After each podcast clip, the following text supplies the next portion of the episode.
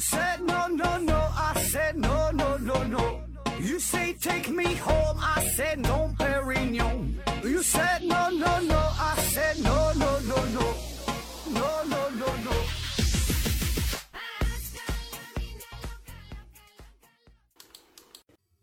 拼命探索，不计后果。欢迎您收听思考盒子。今天的内容比较多，所以呢就不吹牛了，直接进入正题。我们说说科技所使的事儿。小说《三体》中有这样一个精彩的桥段，说呀，三体人为了防止地球科技的发展，就在暗地里实施了制止计划。那所谓的制止计划呢，就是将人类所有的研究都限制在制止的层面，就像是人为的设置了一张大网，在这张网里，你所有的这些最高的科技啊，就是都被限制在一定的水平，那么没有任何手段呢可以逾越，因为科技的发展是取决于基础科基础科学的这个发展，那么基础科学的发展呢，又与对这个物质深层次的结构的认知有着密切的关系，所以呢，这个三体人呢，就是扰乱了地球上这个加速器的工作，那么这样呢，人类就无法探索这个物质更深层次的结构，进而呢，就是锁死了地球的科技。小说啊，毕竟是小说，这事儿靠不靠谱，那咱也说不准。但是呢，我们可以看看自己身边的这些改变，我们感觉呀，这个生活水平呢是有了大幅度的提升，手机呀、汽车呀、互联网这些呢都是越来越普及，越来越便利。咱们的军舰呢像饺子一般的下水，咱们的火箭呢像白菜一样的上天，这个网上购物像不要钱似的疯抢。诺贝尔奖呢每年也都是能搞出一些我们看不懂的大新闻。那么，似乎这科技呢正在日新月异的发展着，一派一切呢都是一派欣欣向荣的样子。然而呢，有一种反对的声音，就是说，目前咱们这些科技几乎呢都是六七十年前，甚至是一百多年前提出来的概念原型，什么核聚变呐，什么火箭呐，飞机呀，互联网啊，计算机呀，无线通讯哈等等，这些都是上世纪的产物。那实际上呢？我们这辈人呢，现在呢都是在吃前辈人的老本儿。那么，全人类在这个科技面前，我们呢都是啃老族。那我们到底是处于这个吓尿指数的陡坡之上，科技在指数性的增长，还是说现在科技已经触碰到了天花板，无法再有新的突破呢？那咱们今天就就这个事儿哈，咱们分析分析。先看看几个经常被提及的，呃，说是没有明显进步的这几个领域。那几个有代表性的，那第一个自然的就是数学，什么 NP 完全问题啊，什么霍奇猜想啊，黎曼假设呀，哥德巴赫猜想啊，还有一大堆一大堆，咱们根本没听过的问题。那么这些问题自从提出到现在，可能呢都几十年了，也是没有什么进步。那么在医学上，我们呢发现了基因之后，以为就是掌握了上帝的密码，呃，认为可以这个改造人类的智力啊，甚至可以控制我们的生命。但是现实的结果呢？现在是不用说这个癌症和艾滋病还没能攻克，那就连感冒，现在我们能做的也只是多喝点热水。而临床上最为常用的抗生素，那么实际上呢，与最原始的这个青霉素啊，并没有本质上的区别。那反倒是这个细菌们，它们的进化呢是越来越强大。再有关于这个手术方面，虽然这个微创手术啊，什么达芬奇机器人哈，什么什么呃微创腹腔镜激光啊，这些概念。那个吹捧的挺邪乎，但是我个人感觉哈，在本质上，这和一百年前我们用这个柳叶刀切器官、用这个针和线缝合这些组织啊，也是没有什么改变。再看这个教科书上，从第一版到第八版这个医学教科书，呃，经常有这样的字眼儿哈，某某疾病这个病因不明，尚不能根治，预后极差，五年存活率百分之八。那么这些字儿哈，基本呢也是没有变过。而再看这个理论物理学方面。感觉我们现在谈论最多的还是这个相对论和量子力学，虽然不知道谈的是啥哈，反正一说这两个就挺牛逼。那么这两个概念，这也都是有百年传承的这个老字号了。我们的物理理论几乎呢也只是停留在对原有理论的修补和证明之上。那就算是现在炒的非常非常火的什么引力波的这些概念，这呢也是在一九一六年这个爱因斯坦早就预言过的了。再比如说这个交通方面。记得我小时候，这个汽车哈都是用那种摇把子发动的。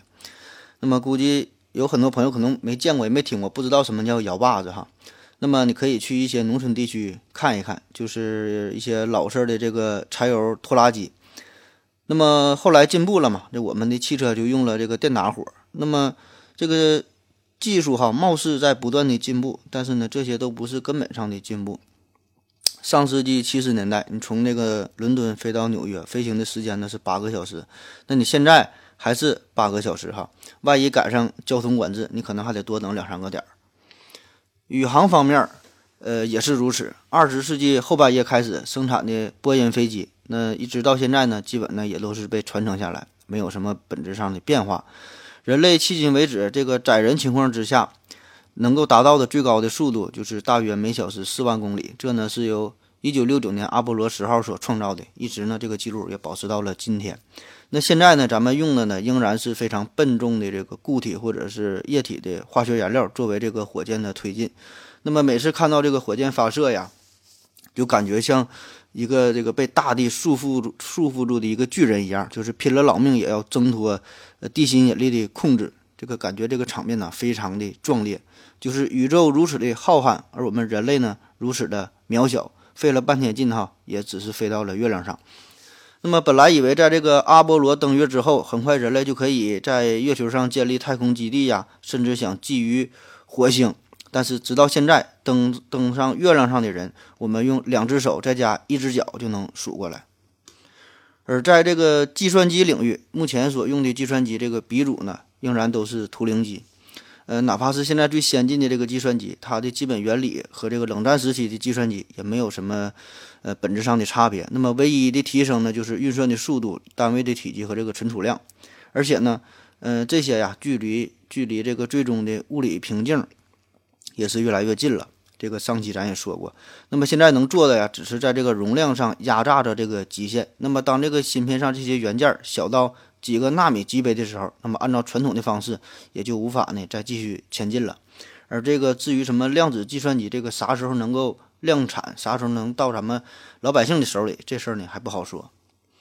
那我们现在呢唯一能拿得出手的，跟这个过去这个嗯五十年、一百年前的人吹嘘的，可能也就是这个人工智能了。嗯，但是虽然这个阿法狗哈，它呢战胜了李世石，战胜了柯洁。这个现在这个下围棋世界第一的已经不是人了，而这个深层次的所谓的深度学习的这个概念，这呢也是上世纪五六十年代早就被提出来的，并且呢是应用到了实践之中。那么现在这个人工智能呢，仍然还有很大的局限性，就是它只能在特定的某一个领域有一些特长，而另外一些领域呢，那它基本就是个傻子哈。比如说你让它分辨这是一只猫还是一只狗，那么呢它的这个判断能力基本呢还不如一个三岁小孩儿。人工智能呢，现在呢也仍然只是一个工具而已，离真正的这个智慧生命那还是十分的遥远。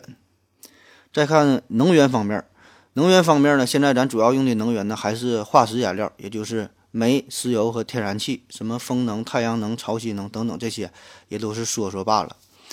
那么关于这个能源，还有一个呃叫戴森球的说法，想必大家也都是听过，就是呃人们推测呀，就是高级文明啊会在这个。呃，太阳或者是其他恒星周围放上一圈这个，呃，太阳能板子，就是收集这个太阳能。那么我感觉呀，这个纯纯是咱们低级文明意淫出来的这个高级文明的产物。就像这个乞丐说哈，等我当了皇上，我一定拿一个金饭碗去要饭一样。那且不说戴神球这玩意儿，它的制造成本得多高，投放到太空之中固定的轨道上得多麻烦。那么就算真的制造出来了，这个能量获取的方式仍然是用这个。太阳能电池板这么低效的方式哈，我感觉只有傻逼外星人才会这么去做。那么要是真有这么大的能耐，能够造出这个戴森球，有这个本事，有这个能耐，那何必还用这么 low 的办法呢？那说到能源哈，在这些迟迟未能突破的技术里边，那么有一个最具代表性的哈，这个这个瓶颈哈，就是可控核聚变。那么可控核聚变这种黑科技。嗯，有一个经典的梗，就是叫三十年不变定律，也有说五十年的，这都不重要，反正就是多少年它也不带变的。自从上世纪二十年代，英国物理学家亚瑟·爱丁顿他呢就是提出了关于核聚变的这个理论。那么从那时候开始，这个核聚变呢就激发起了科学家和科幻作家的无数的遐想。特别呢是在这个一九四五年，人类掌握了原子弹之后。然后呢，此后人类又掌握了氢弹。那么在这之后，我们呢就深深的被这个巨大的这个核威力所震惊。我们呢也隐隐的感觉到了，我们离安全使用这个核聚变呐，似乎呢不远了。我们真的可以种太阳了。所以当时人们的口号就是再有三十年，可控核聚变就可以实现了，就有这个永久的清洁能源了。那么三十年之后，也就是到了上世纪大约八十年代，基本呢这个没有什么进步，所以口号还得继续喊呢，仍然是再有三十年，可控核聚变就实现了，就有这个永久的清洁能源了。那么这一杆子就知道了二十一世纪，那还是同样的结果哈，同样的口号。那么经过这么多年的努力，现在呢，咱们有这个国际。呃，热核聚变反应堆计划有这个全巢岛，呃，托卡马克这个核聚变实验装置，呃，还有已经下架的这个美国国家点火设施，还有咱们国家的国内的咱有这个神光计划哈，等等很多吧。这些呢都是为了实现可控核聚变。那么经过全世界科研人员这么多年不懈的努力，我想啊，再过三十年，我们就可以实现可控核聚变了。第一次工业革命的主旋律是这个煤和这个蒸汽机，第二次工业革命的主旋律呢是石油和电力。那么第三次工业革命从上世纪四五十年代开始，呃，当时呢号称是以这个原子能、电子计算机、空间技术和生物工程的发明和应用为主要标志。那么直到现在，但是在这个新能源方面啊，一直呢没有实质性的进展。那么一个又一个的三十年过去了，这个新能源呢，依然呢是一张无比巨大的一个饼哈，画出一个饼。那么这个全球的能源市场现在用的仍然呢是这个呃石油和这个煤。那么这些化石燃料啊，据推测估计还能用个三百多年。那么真是留给人类的时间呢已经不多了。上期节目中我们提到了库兹韦尔。就是说，这个夏鸟指数这个人，他呢对这个未来啊充满了希望，说这个，呃，科技起点这个大爆炸马上就要到来了。可是另一方面呢，对于这个科技创新持有悲观态度的人也是大有人在。比如说《大停滞》这本书的作者叫考恩，他呢就认为我们现在呀正处于一个大停滞的时代。那么上世纪七十年代，这个美国就已经基本摘取了所有这些低垂的果实。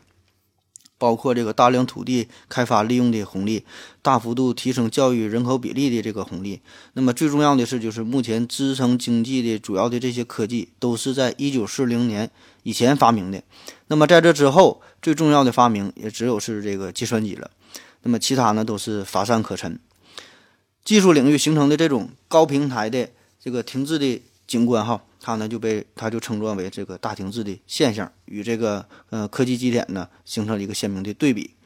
那么注意哈，这里边他说的是这个美国嘛，因为像我们这种咱们国家经历了改革开放嘛，这个人民生活水平显著的提高，呃，但是这里边呢有很大一部分因素啊是这个经济因素所带来所影响的，并不是完全是这个自主科技这个科技本身的力量进步所产生的。所以我们看这个美国。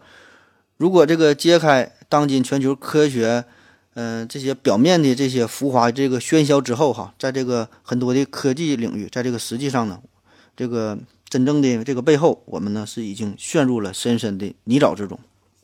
好了，咱们歇一会儿。大姐姐，你很无聊吗？要不要跟我去喝茶？大姐姐，你很无聊吗？要不要跟我去喝茶？好了。喝了一口水回来，我们继续聊。下面呢，我们就说一说为什么会出现这种科技停滞的现象呢？为什么会有这种感觉呢？先说说第一大方面，一些表面上的原因。这呢，包括个人、媒体、经济和社会这几个方面。我们先说说第一方面，个人方面，就是我们知道的太少，却呢想的太多。要说一个人的知识巅峰是什么时候？我想呢，对于多数人来说呢，应该就是高考之前的那几个月。遥想当年，那可真是上知天体运行，下知有机反应，杂交遗传，双曲线，懂得奇变偶不变，知洋流，懂外语，解数列，会诗词，明事理，分是非，还会算这个阴影面积呢。那别看现在什么硕士、什么博士，其实呢也就是那么回事儿。所以这个高山一过呀，人生的知识水平呢就开始明显的走下坡路了。那现在一看到二十七加四十五，都恨不得用这个计算器来算。所以很多科技的事儿，凭咱们的实力那是根本就看不懂的。我们能够感知到的，实际上呢只是全部科技内容之中极其极其微小的一小部分而已。虽然这个科技的最终目的那是为人类服务，造福于全人类，但是呢，在这个科技真正转化为商品之前，这个漫长的呃酝酿的过程时间里，那么我们普通的平民百姓啊是不会关注到，也接触不到这些东西。就比如说，呃，编码、解码、构造矩阵、容错纠错，那么一说这些东西，咱们脑袋都疼，根本呢也没有兴趣兴趣去听。但是呢，这些内容恰恰就是我们每天都在使用的二维码的一些最基础的原理。所以呢，很多东西在这个科研界内部来说，呃，是挺牛逼的。但是呢，暂时没能推广，没能普及，所以呢，我们也根本不知道它的存在。那其实，在这个呃物理学界，在这个科学圈内部，有很多的巅峰存在。嗯，可以说呀，这个科学圈百分之九十九的大神，那我们一辈子都没听说过。咱们呢，只知道牛顿，只知道爱因斯坦。嗯，就像咱们听过这个珠穆朗玛峰一样，那么也许有一部分人还听过这个乔戈里和这个甘城张家峰哈，这就不错了。而至于什么，嗯，苏布鲁木峰、什么布洛阿特峰，我想，嗯，多数人哈和我一样，就是读都读不顺溜。那实际上呢，这两座峰也都是八千米以上的高峰了。我们很容易用一个人代表一个时代，那么一提到计算机，可能呢就会想到图灵，想到冯诺依曼。而至于后来什么比尔盖茨啊、乔布斯啊、扎克伯格呀，那感觉这些人呢，更多的是一种商人的形象出现在我们面前，所以呢，我们就感觉这个计算机没有发展。如果你不是从事这个前沿的呃科学研究的话，那么呢，你就不可能真正的理解这个一个前沿的科技。那么目前的这个科学的研究最前沿的这些东西，嗯，可能呢就是细化到了一个特别特别分枝末节的领域。那么呢，就算是其他行业的这个专家，也没法呢真正的去理解。就比如说，同样叫这个计算机专业，那么呢，有的人是研发这个 APP 的，那有的人呢学的是控制论，有的人呢是呃学这个信息安全的。那么对于这些人来说，他们之间呢，仿佛呢也是隔着大山一样。虽然同样呢都叫计算机专业，那如果只有这个高中那么点的基础知识，那么想研究这些事儿哈，基本呢就是连边儿都挨不上。况且咱们现在连高中那点儿知识还都忘得差不多了，所以很多时候这个科学内部的事儿啊，我们呢是不可能知道的。所以呢，我们只能是靠自己这个非常不靠谱的设想、空想，呃，来体会这个科学的存在。那么我们这种天马行空的想法啊，实际上呢，只能叫做空想而已哈，因为呢，这里边很多都是违反了科学定律的，违反了这个发展的规律，那么呢，根本呢没法实现。而所有你能想到这些，甚至说你嘲笑科学家的这些想法，比如说，嗯，我们经常想哈，这个外星人凭啥非得跟人长得一样啊？这个科学家就是死脑筋哈，说不定这个木星就是一个生命，说不定咱们太阳系呀，整个的就是一个生命的形式。那我们为什么要找水哈？这科学家不是傻吗？不是有病吗？这外星人人家根本就不用喝水呢。那我们的宇宙说不定就是一个更大的宇宙的细胞呢。那么还有什么关于这个量子纠缠的一些呃自己的想法、自己的解释？那么对于这些事儿，我可以十分负责的告诉你，你所有想象的这些百分之百都已经被科学体系内部的人早就考虑过了。目前这个前沿科学这些研究吧，已经呢远远超越了我们常人的理解。所以呢，就算是科学界每一段时间真的有重大的突破，那么我们常人呢也是很难感受得到。那毕竟，这个科学这个圈子，这个比起娱乐圈来说，它呢太高傲、太冷艳、太封闭。那么，而且这些事儿确实也没有谁和谁又离婚了，谁和谁，嗯，又复婚了，谁又出轨了，谁又怎么怎么地了哈。这些娱乐圈这些乱七八糟的事儿好理解、有意思。所以啊，叫学而不思则罔，思而不学则殆。这个老祖宗的名言呐，这个早就告诉我们了。我们呢要多想，我们呢也要多学。而我们普通大众连这个真正的科学大门还没打开呢，所以呢，也不必凭借着自己的想象力去评价人家这个客厅的摆设到底好与坏了。第二方面呢，就是关于这个媒体的方面。这个媒体的职责呢，那就是要真实、准确、及时、客观的传递信息。但是呢，现在一些个别的这个媒体哈，特别是什么新媒体，那么显然呢，已经忘记了这几点。特别是对于这个科学领域的报道，因为嘛，这个科学嘛本身高傲冷艳，这个科技发展的目的也不是为了让媒体歌颂，也不是这个要博大众的眼球，也不是呢取悦于你。所以更多的时候。这个科学圈呢，只是默默地去做，却很少去说。那么有时候说出来呀，也是没人爱听。所以，我们现在看看这个广大新这个新闻网站呐，什么各种这个新闻的这个平台，嗯，就看看这个科技专栏。那么所谓的科技专栏，什么科技新闻呢？基本呢就是一些 IT 产业的新闻。所谓的什么科技板块哈，基本呢就是一些卖手机的、卖电脑的，呃，卖相机之类的。那然后呢，就是假借霍金之名，整天的就吓唬我们，不要回答，不要回答哈，基本就是这些内容。所以这个无论是什么科技爆炸也好，或者是科技要触碰了天花板也好，这些呢也都是个别媒体制造出来的，让这个公众进行意淫的一个噱头而已。那么背后啊，无非就是名利二字，就是想制造点热点，赚了眼球，赚了赚了钱，而并没有呢真正的能做到这个客观的去解读一下更深层次的内容。确实哈，很多这个科学成果离我们很远，咱们呢也整不明白到底是咋回事，到底有啥用。所以我觉得这个媒体啊，如果真正一个好的媒体，他要去做的话，还是呢把这个真实放在第一位。如果你有不明白的地方，可以呢多做功课，可以呢找专业的人士，呃科普一下，然后呢你再来报道。你呢也不必这个刻意的夸大什么成果哈，也不用什么事儿啊都得是争个第一，跟外国比哈如何如何。那否则你的这个科学这个科普工作做的一塌糊涂，没事儿呢还往里边添油加醋啊，吹牛不打草稿。那么到头来确实是呃场面很好看，这个媒体和公众这集体自嗨了，看着挺热闹。但是最后这个事儿谁来买单呢？你把牛逼吹出去了，然后呢还得让科研人员给你擦屁股，人家没达到什么成果哈，你你再来讽刺人家，那么这事儿那就不合适了。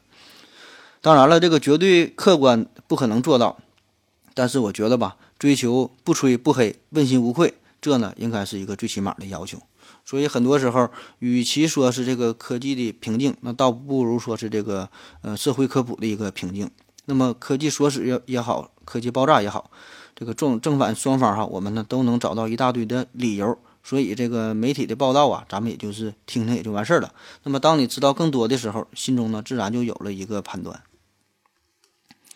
第三方面呢，就是关于这个经济方面，搞科研那必然是一个烧钱的事儿，特别呢是这个呃基础理论方面的研究，什么弦理论呐，什么基本粒子的寻找哈，具体是啥咱也整不明白。但是花钱这事儿呢，那咱能看懂，什么各种超级加速器呀，超级什么对撞机呀，动辄就是几十亿、上百亿的。虽然这个老美财大气粗，那现在呢也是有点干不动了。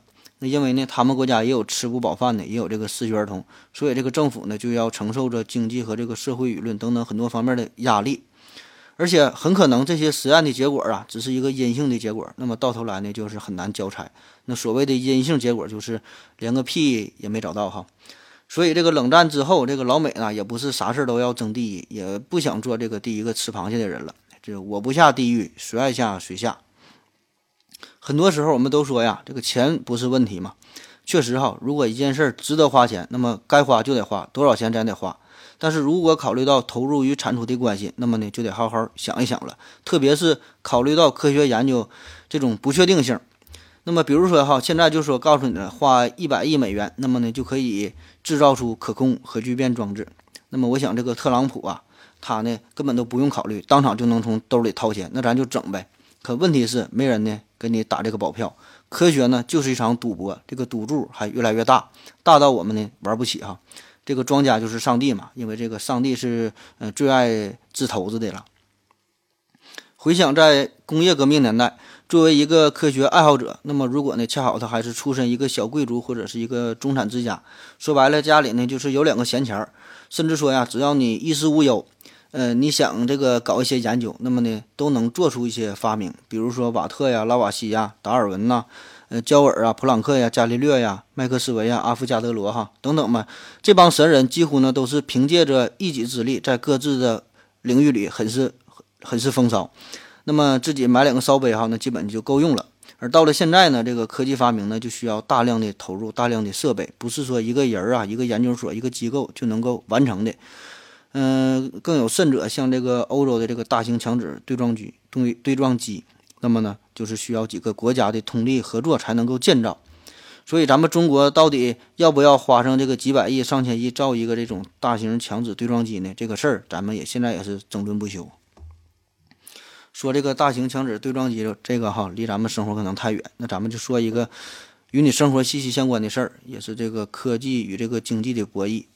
就比如说这个安全套的这个厚度，那么回到二零四九的刘院长告诉我说，现在市面上能买到最薄的这个套啊是零点零一毫米，感觉挺薄了吧？那么其实呢，这个厚度还远未达到科技的瓶颈，就是说呢，它还能继续薄下去。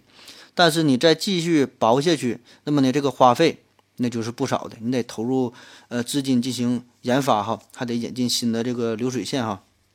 那么带来的结果。就是这个使用者的感觉几乎呢没有什么差别，而且呢还不敢保证哈，那个万一要漏了咋整？所以哈，现在在这个技术层面上，已经是理论上有了更为亲肤、更为坚韧、更为能兜得住的这种材料，但是这个成本呢可能会超出想象。那么你想想看哈，一个这个薄如皇帝新装一样的套套，比这个全套服务还要贵，那么结果就是需要的人买不起，买得起的人呢又用不着。那么这个买卖，那就是没人愿意去做了，所以几乎没有人愿意这个投入精力、投入这个财力去研究这个玩意。那除非是有一天这个材料学上有了一个全新的突破，这个造价呀变得变得非常的低廉，然后呢就是顺便的捎带脚就把这个安全套的这个工艺啊就给提升了。所以说这个科技以人为本不假，人家呢给你提供服务那也是对的，但是呢你得舍得花钱那才行。第四大方面呢，就是这个社会的方面。那么有个说法嘛，叫这个“地球村”，就是现在这个科技迅速的发展，缩小了地球上这种时空的距离。那么这个国际交往呢，也是变得越来越频繁，越来越便利了。整个这个地球啊，就像是茫茫宇宙之中的一个小村落一样，所以叫“地球村”。而这个科技的进步，很大一部分的原因呢，也是与这个全球化的这这个进程是有关的。因为这个全球化之后嘛，大家可以互相学习，那么很多信息、很多科技就都可以共享。在这个大航海时代之初，那么呢，人们吃饱穿暖，有闲暇的时间呢，就可以从事科研。交通、通讯的这些技术的进步，就使得全球科学家这些科研的机构就形成了一个网络，这个知识就充分的流通。那么这样呢，就形成了一种规模效应。那么这种科技网络就使得这个科技的进步层出不穷。但是呢，这种发展、这种进步呢，也是有限的，因为在这个合作的初期，必然呢会带来最多的福利，那就像是两个人处对象一样，那刚开始呢就是特别的腻歪，天天的有说不完的话，但是呢，激情过后，这俩人呢也就是渐渐的就趋趋于平淡了。所以，这种全球化这种带来的规模效应呢，也是如此。经过了这个急速升温之后，也就进入了一个平台期。我们回顾一下这个人类发展的历史，科技的突破呀。一般呢都是从一个地区开始，然后呢向周边地区呢进行传播扩散。那如果一个国家没有外部技术的输入的话，就是想单凭着自我的独立奋斗，那么呢很可能就被科技所使。一个典型的例子就是塔斯马尼亚岛，哈，这个地方是在这个澳大利亚的东南边。那么塔斯马尼亚它呢大约在一万年前，就是原来吧。它是和澳大利亚呢是连在一起的。后来这个冰河世纪结束，这海水海平面啊海水上涨，这个塔斯马尼亚呢就和澳大利亚分开了。那么呢，这个岛上的这个土著居民呢，就是就困在这个岛上了。那么本来你看这个澳大利亚它就是远离欧亚大陆的，而这个塔斯马尼亚那就离得就更远了呗，就被分割开了。那么这就使得这个岛上的这些土著人呢，永远的都被锁死在了这个旧石器时代。那么这个真是锁死了，因为你这个没有外部文明的输入，单凭一个小岛上这些人的这个发展，那么很难有新的突破。那么也许再过几十年哈，几百年、几万年、几十万年，可能呢也不会什么不会有什么改变，永远的都是这个旧石器时代。所以有时候我就想哈，那么我们这个人类经过了全球化之后，这个繁荣过后，那么。如果没有新的技术输入，那所谓的技术输入，也就是外星人来帮助我们，那么呢，我们这个地球是不是也是宇宙里的一个塔斯马尼亚呢？哈，说的挺伤感的。其实啊，最简单的这种社会因素造成的技术所使，这个事儿哈，我们都都都学过，就是这个满清时代嘛，满清时代这个锁死了中国的科技三百年。那么还有现在哈有这个不扩散核武器的条约，还有很多的武器。那么见过这个软件开源的，没见过这个武器装备开源的，所以还有很多这个呃技术专利的保护。那么这些呢，都是一种技术所使。那么一些先进的技术不可能轻易的透露给其他国家。如果单纯从这个科技发展的角度来说，那全球呢应该是做到真正的科技共享，所有的知识啊、信息啊都应该是开源的。那么这样呢，才能是更好的促进合作，促进人类的发展，促进人类文明的进步。但是呢，实际上考虑到社会、经济、政治等等这些因素来说吧，这个事儿哈，也只能是想想而已。好了，咱再歇一会儿。我要跟正南去尿尿，你要不要一起去啊？我也要去。哎，风姐，我要跟正南、阿呆一起去尿尿，你要不要一起去啊？好了，尿了个尿回来，咱们继续聊。刚才呢，我们从表面上哈分析了一下科技出现瓶颈、到达天花板的一些原因。那下面呢，我们就是整点更深入的东西了，也是分几个方面来说。第一大方面呢，就是我们人类自己。我们人的生命啊是有限的，我们的记忆力呢是不能遗传的，所有的东西啊都要一点一滴的从头学起。那随着科学大厦不断的增高，创新之前所需要积累的这个时间，那就会越来越长。古时候呢叫十年寒窗苦读，那现在呢这个幼儿园不算，咱就是小学、初中、高中、大学、硕士、博士，这加起来就得是二十多年。人生最为美好的黄金时间都是在学习中度过。那么这个知识的积累呀，还会越来越多，知识呢还在增加，还在爆炸。那么在将来，我想啊，你就得念到五十岁，念到七十岁，可能呢还没毕业。反正那个时候买个学区房啊，倒是真挺合适的。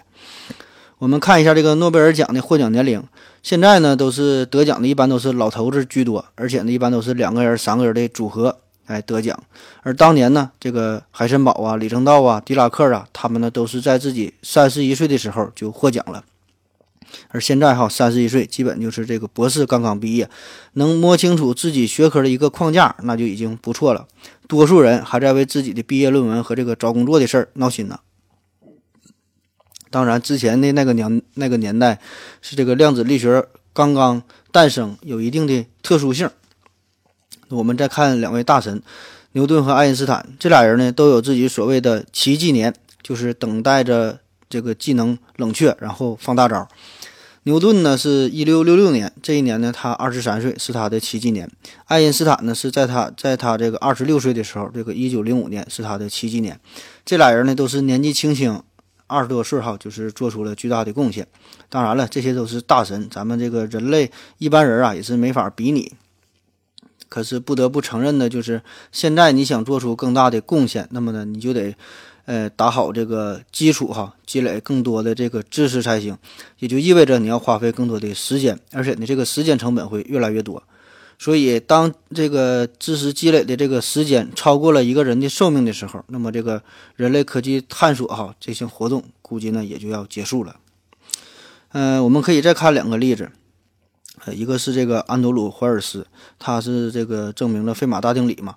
那么具体怎么证明的这个事儿啊，这个咱也看不懂。大家呢都在歌颂他这个一生的传奇，但是很少有人，嗯，提及一个事儿，或者说是一个小细节吧，就是这个怀尔斯在真正开始着手证明费马大定理之前，他呢是花了十八个月的时间，重新梳理了一下所需要的这些数学的知识，收集了这个冲击证明所必要的这个数学的工具。还有一个例子呢，就是望月信一，他呢证明这个 A B C 猜想，具体是啥哈，同样咱也看不懂。他的这个证明有五百多页，至于对错呀，现在也不知道，因为这个这个证明现在还讨论这个事儿呢。那么单纯是研究他的这个证明对错与否，就可能呢还要花费几年的时间。所以这个以后啊，这个科学研究这个论文会不会动辄就几千页、上万页都不好说。那么一个人需要花一辈子一辈子的时间才能研究出一个结果。那么就算是你这个结果是对的，那么其他人呢又没有能力马上呢就看得懂。虽然可以把你的这个证明哈拆分成，比如说拆分成十个部分，然后呢由十个人来分别研究，但是最终呢还得有一个人统领全局，嗯、判断你这个证明是否正确。那么这个人的这个知识的积累呢，必然呢也要花费相当相当长的一个时间。牛顿就说过，如果我看得更远，那是因为我站在了巨人的肩膀上。那么现在你想站在这个巨人的肩膀上，你不就得先还得先往这肩膀上爬嘛？那么你这个爬的过程就越来越困难，因为这个科技在不断的发展，这个巨人哈越来越巨，越来越高，爬上的时间越来越长。没等你爬到肚脐眼儿呢，你就死掉了。那么更可悲的是，下一个人还想爬的话，他不是从肚肚脐眼开始啊，还得从这个巨人的这个脚底开始，还得一点点往上攀爬，还得从头学习。那么，当现有的知识多到一个人穷其一生才能学完，甚至说穷穷其一生还不能学完的时候，那我们得怎么办呢？办法当然是有了。第一个呢，就是提升这个提高人类的寿命呗。呃，你要用五百年的时间，你掌握一门知识，那咱们呢就把你的寿命提升到六百岁。那么花一百年的时间，还能还能研究，还能创新。嗯、另一方面呢，就是你这个提升你的学习能力呗。小学六天毕业，高中三天毕业，这个大学一个礼拜毕业，然后你就可以使劲的研究创新了。第二方面呢，就是利用这个计算机辅助学习，用这个电脑啊，这个帮我们学习。具体什么形式，那就是多种多样了。反正呢，这也是一个办法吧，哈，用这个电脑帮助我们，这个妈妈再也不用担心我的学习了。嗯、甚至可以说以后啊，用这个人工智能完全代替咱们人类的学习，甚至就完全代替咱们人类，就让它统治地球就完事儿了。毕竟人家这个效率高哈，人家比咱们厉害呗。但是这个时候，这个什么时候能够代替咱们，这也不好说。第三个出出路哈，就是发明一种能够直接把这个信息啊传输到大脑的办法，类似于什么芯片植入啊，外置一个大脑，或者就直接在你太阳穴这边就是开个口哈，整个活口直接能插 U 盘的。嗯、或者是直接给你镶个假牙哈，做个蓝色的假牙哈，也是个蓝牙，然后呢就可以和这个电脑啊进行互动，反正就把人脑电脑连接起来呗，这个进行信息的这个交流。更深层次的呢，可以从这个基因层面进行改变，就直接给你定这个婴儿生下来智商就三百多，自带四库全书，什么物种起源的，你想学啥想会啥，提前跟这个妇产科大夫说好，他给你输入一下呢就完事儿了。当然，以上说的这些方法啊，可能感觉听起来有点奇幻，奇幻哈，有有点不靠谱。但是呢，这并不是重点，重点是，不管你用什么办法，那么都要面临着一个巨大的问题，就是如果解决人类学习能力这个问题本身所需要的时间就已经超过了我们普通人的寿命的话，那么这个问题就是基本就无法解决了。第二个小方面就是我们。嗯，本身的这个感觉哈，我们的这些器官的限制，我们能听到的就是这个二十到两万赫兹，我们能够看到的就是可见光。人呢，只能通过有限的传感器对这个世界呀进行感知。那如果不借助工具，我们就无法感知到紫外线，无法呢，呃，发现这个超声波。而更可怕的是呢，还有一些完全超越我们感知存在的这种宇宙的属性。那么也许它们就在我们身边，但是呢，我们无法察觉，就是就是不知道。人呐，有这个六根嘛。叫眼耳鼻舌身意，那么其中的眼耳鼻舌身，这呢就是我们的感受器带来的限制。那么最后这个意哈，意就是你的大脑的限制。在这个宇宙之中啊，有许多人类完全感受不到的东西，还有许多人脑这种结构永远无法理解的事物。就比如说多维宇宙，比如说无穷的空间哈，比如说这个无限哈。无论你看了多少文章，看了多少视频的介绍，反正我个人来说哈，我是无法。在这个感性上，在这个理性上，真正理解这些东西。大脑另一方面的局限呢，就是对于这个逻辑的理解。我们现在呢，也没能建立起一个完整的逻辑体系哈。现有的这个逻辑啊，就提示着我们，要么这个完美的逻辑不存在，那么要么呢，就是它它存在，我们也无法认知。比如说有这个哥德尔不完备定理，比如说有这种穿越时空的这种旅行，这些呢，都是我们无法从根本上解决的问题。所以呢，除了这个人的寿命太短，这个人的大脑这种生理上的这个限制哈，问题也很大。所以这些不单纯是延长生命就就能够解决的。我们可以把这个人脑呢想象成一个电脑，就是 CPU、内存、硬盘这个缺一不可嘛。那就算你掌握了所有的知识，你这个硬盘足够大，但是呢，你这个内存不行，你这个 CPU 不行，仍然呢也是不能运行下去。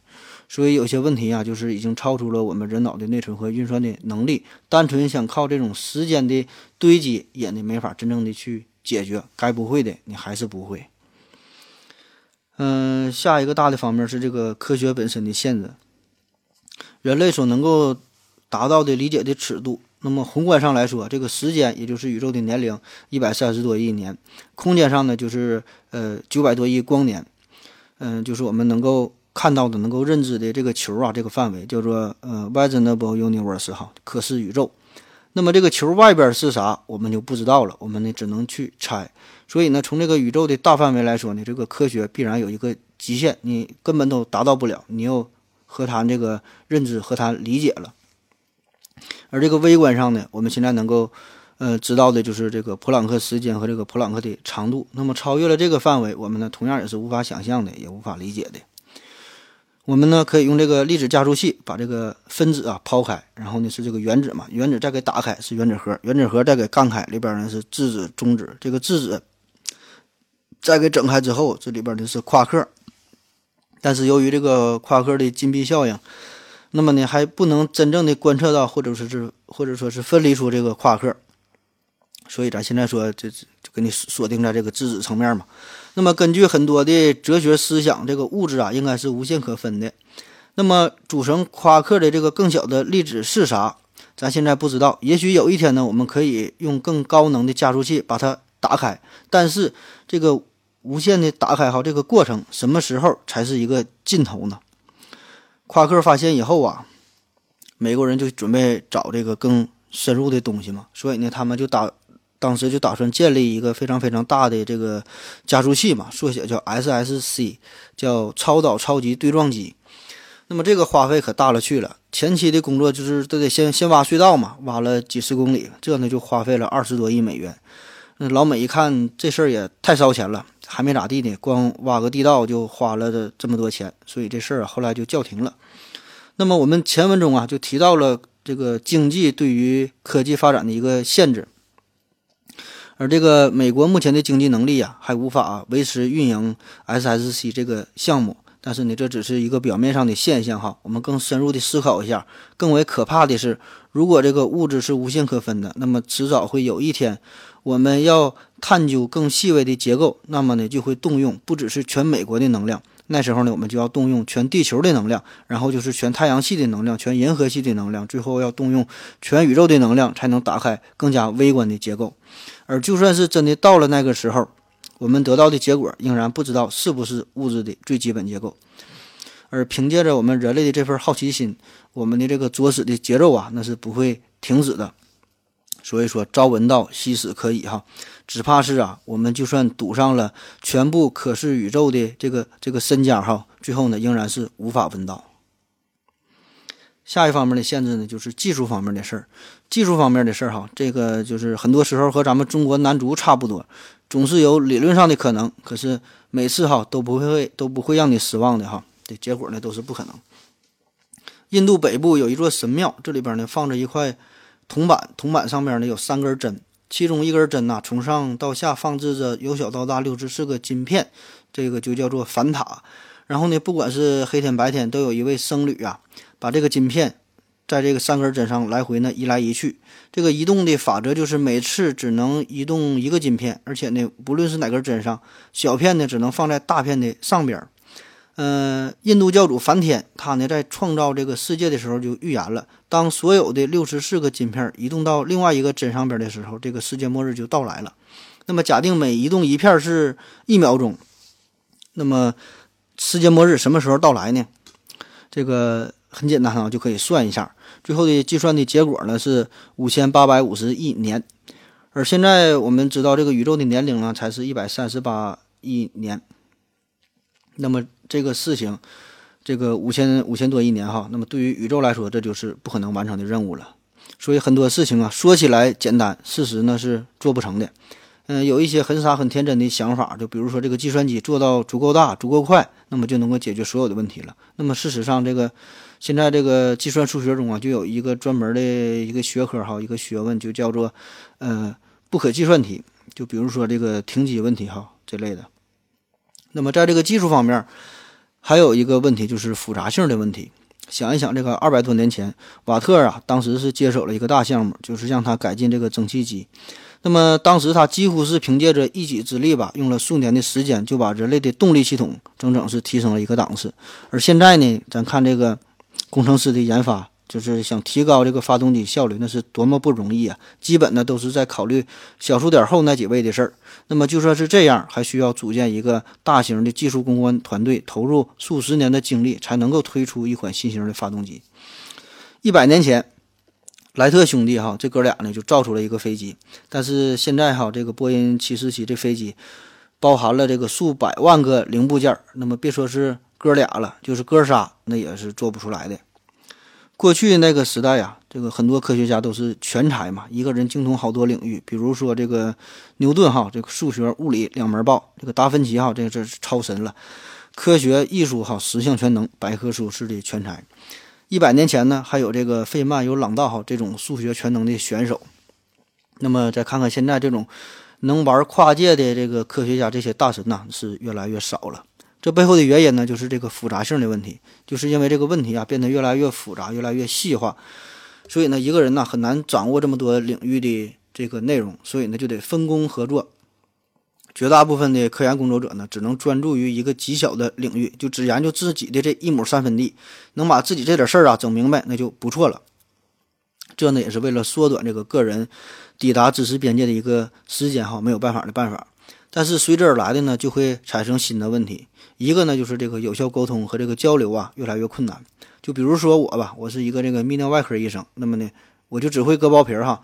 你让我割双眼皮儿哈，问我这近视眼怎么办？那我基本就基本就是这个，嗯，一脸懵逼的样子。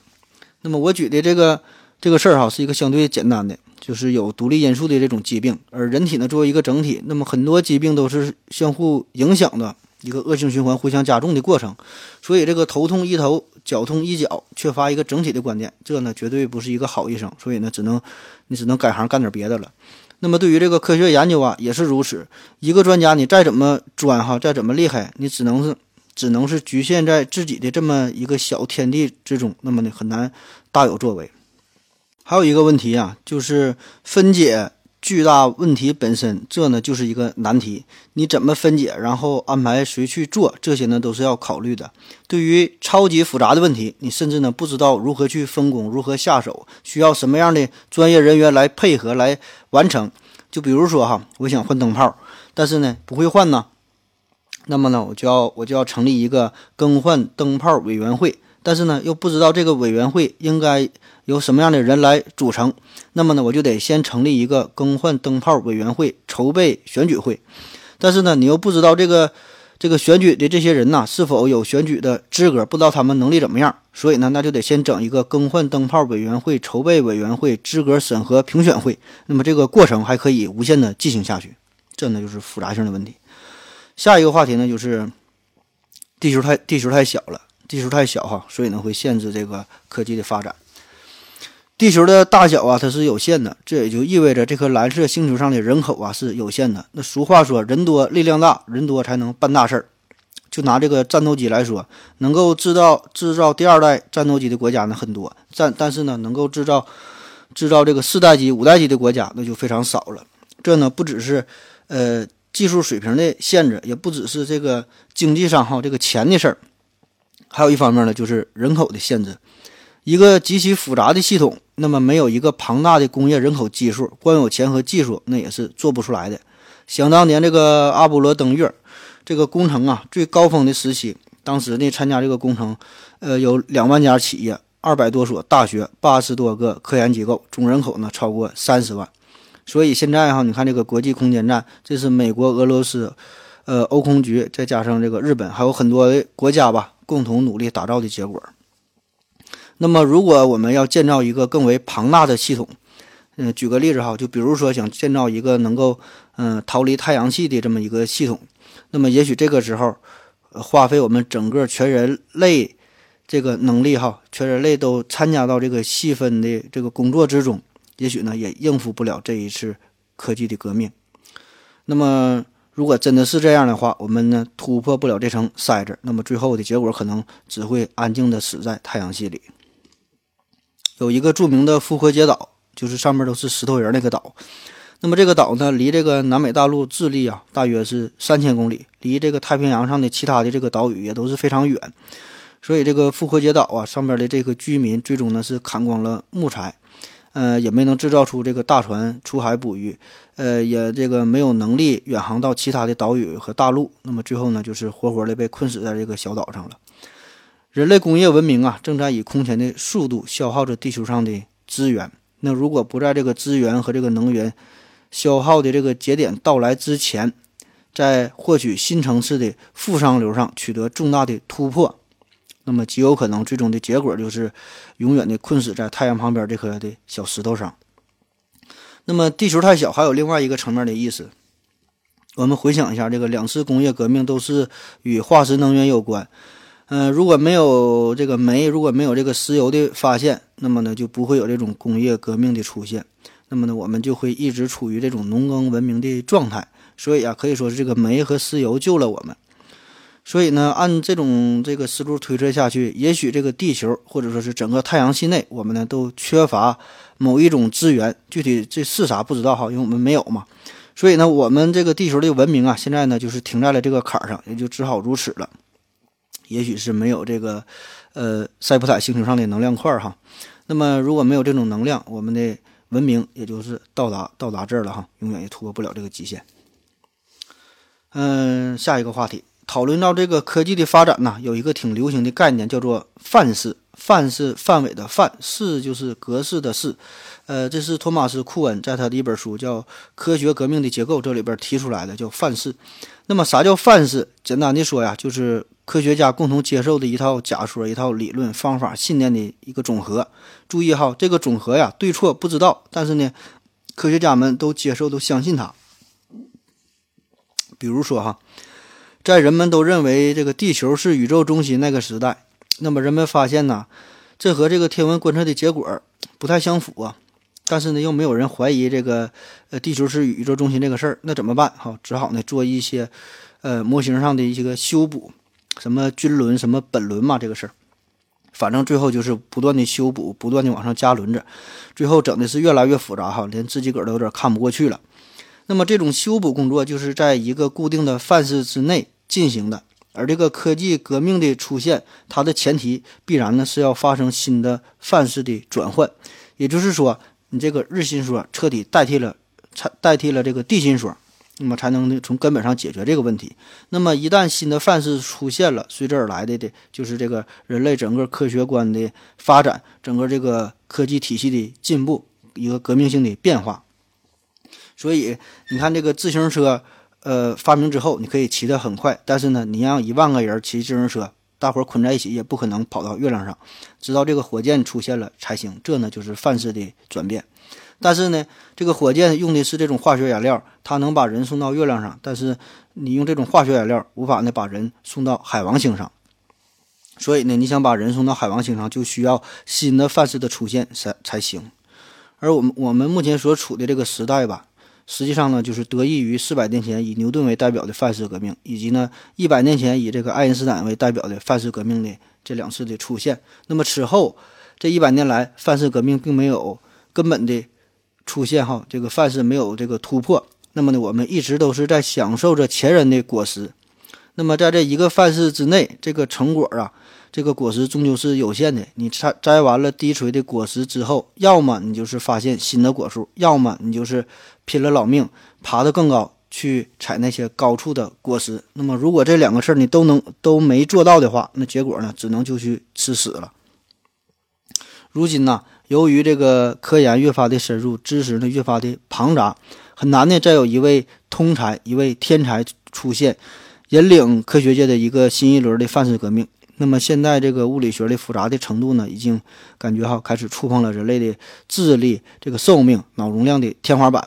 科学家只能是穷尽毕生的精力，分科自学，而难以站在一个更高的尺度上引发新的科技大爆发。嗯，最后谈一谈这个科技的未来与出路吧。一百多年前，年轻的普朗克向他的老师表示：“哈，自己要献身理论物理学的研究。”然后他的老师就劝他：“这个年轻人，物理学呀是一门已经完成的学科，不会呢再有多大的发展了。将一生献给这门学科太可惜了。”十九世纪的最后一天，哈，那是一个星期天，欧洲著名的科学家欢聚一堂，在这个会上，呃，英国著名物理学家威廉·汤姆森·凯尔文勋爵，他呢是发表了新年贺词。他就是回顾了物理学所取得的各种伟大的成就。那么他说：“哈，这个物理学的大厦呀已经落成，所剩下的呢只是一些修饰的工作。同时呢，他也展望了二十世纪，呃，这个物理学的一个前景。嗯，当然他也提到了哈，这个现在呀美丽而晴朗的科学天空呢，呃，有两朵乌云哈，但都是小事儿。”但是后来的事儿哈，大伙儿都知道了。一个呢是产生一个乌云导致了这个相对论的产生，一个呢是产生了这个量子力学。从此，这个物理学啊进入了一个全新的时代。那么现在我们的科技到底是否被锁死了哈？这事儿呢我也不知道。未来我们的科技是否有一天哈会被锁死，我也不知道。那么你要想发现某种事物哈，要想知道到底是不是锁死，到底是不是有极限？唯一的办法呢，只有是越过了这个界限，你才能知道。回想一万年前这个石器时代，我们加工磨制石器，那么呢，嗯，和现在哈，现在咱最工最精巧的这个工艺，也可以也是加工磨制石器，可以呢，在这个硅片上进行这个十纳米的雕刻。但是本质上又有啥区别呢？我们现在能盖的这个高楼八百多米，那么五千年前这个金字塔呀，大约是一百五十米。那么的这个高度基本呢都是处于同一个数量级，而更悲观的说，这个摩天大楼的建造和这个这个蜂巢的建造呢，本质上呢也没有什么不同。可以说呀，这个科技永远呢都有它的局限性，因为呢我们人类的欲望啊是永远无穷的。无声电影时代呢，我们希望这个电影啊要是有声该多好啊。后来呢这个黑白电影出现了，我们又觉得这个彩色电影嗯出现该多好啊。那么现在呢，有了什么三 D 的哈，有的什么 VR，这些呢也是无法满足我们。所以无论如何吧，我们就继续努力，为了那些曾经吹过的牛逼。好了，今天节目就是这样。这个节目最后啊，对，有一个小调查，呃，各位帮忙填一下，就是扫一下这个下边的二二维码，就十道题，也是为了呃更好的改进咱们节目吧。谢谢大家，再见。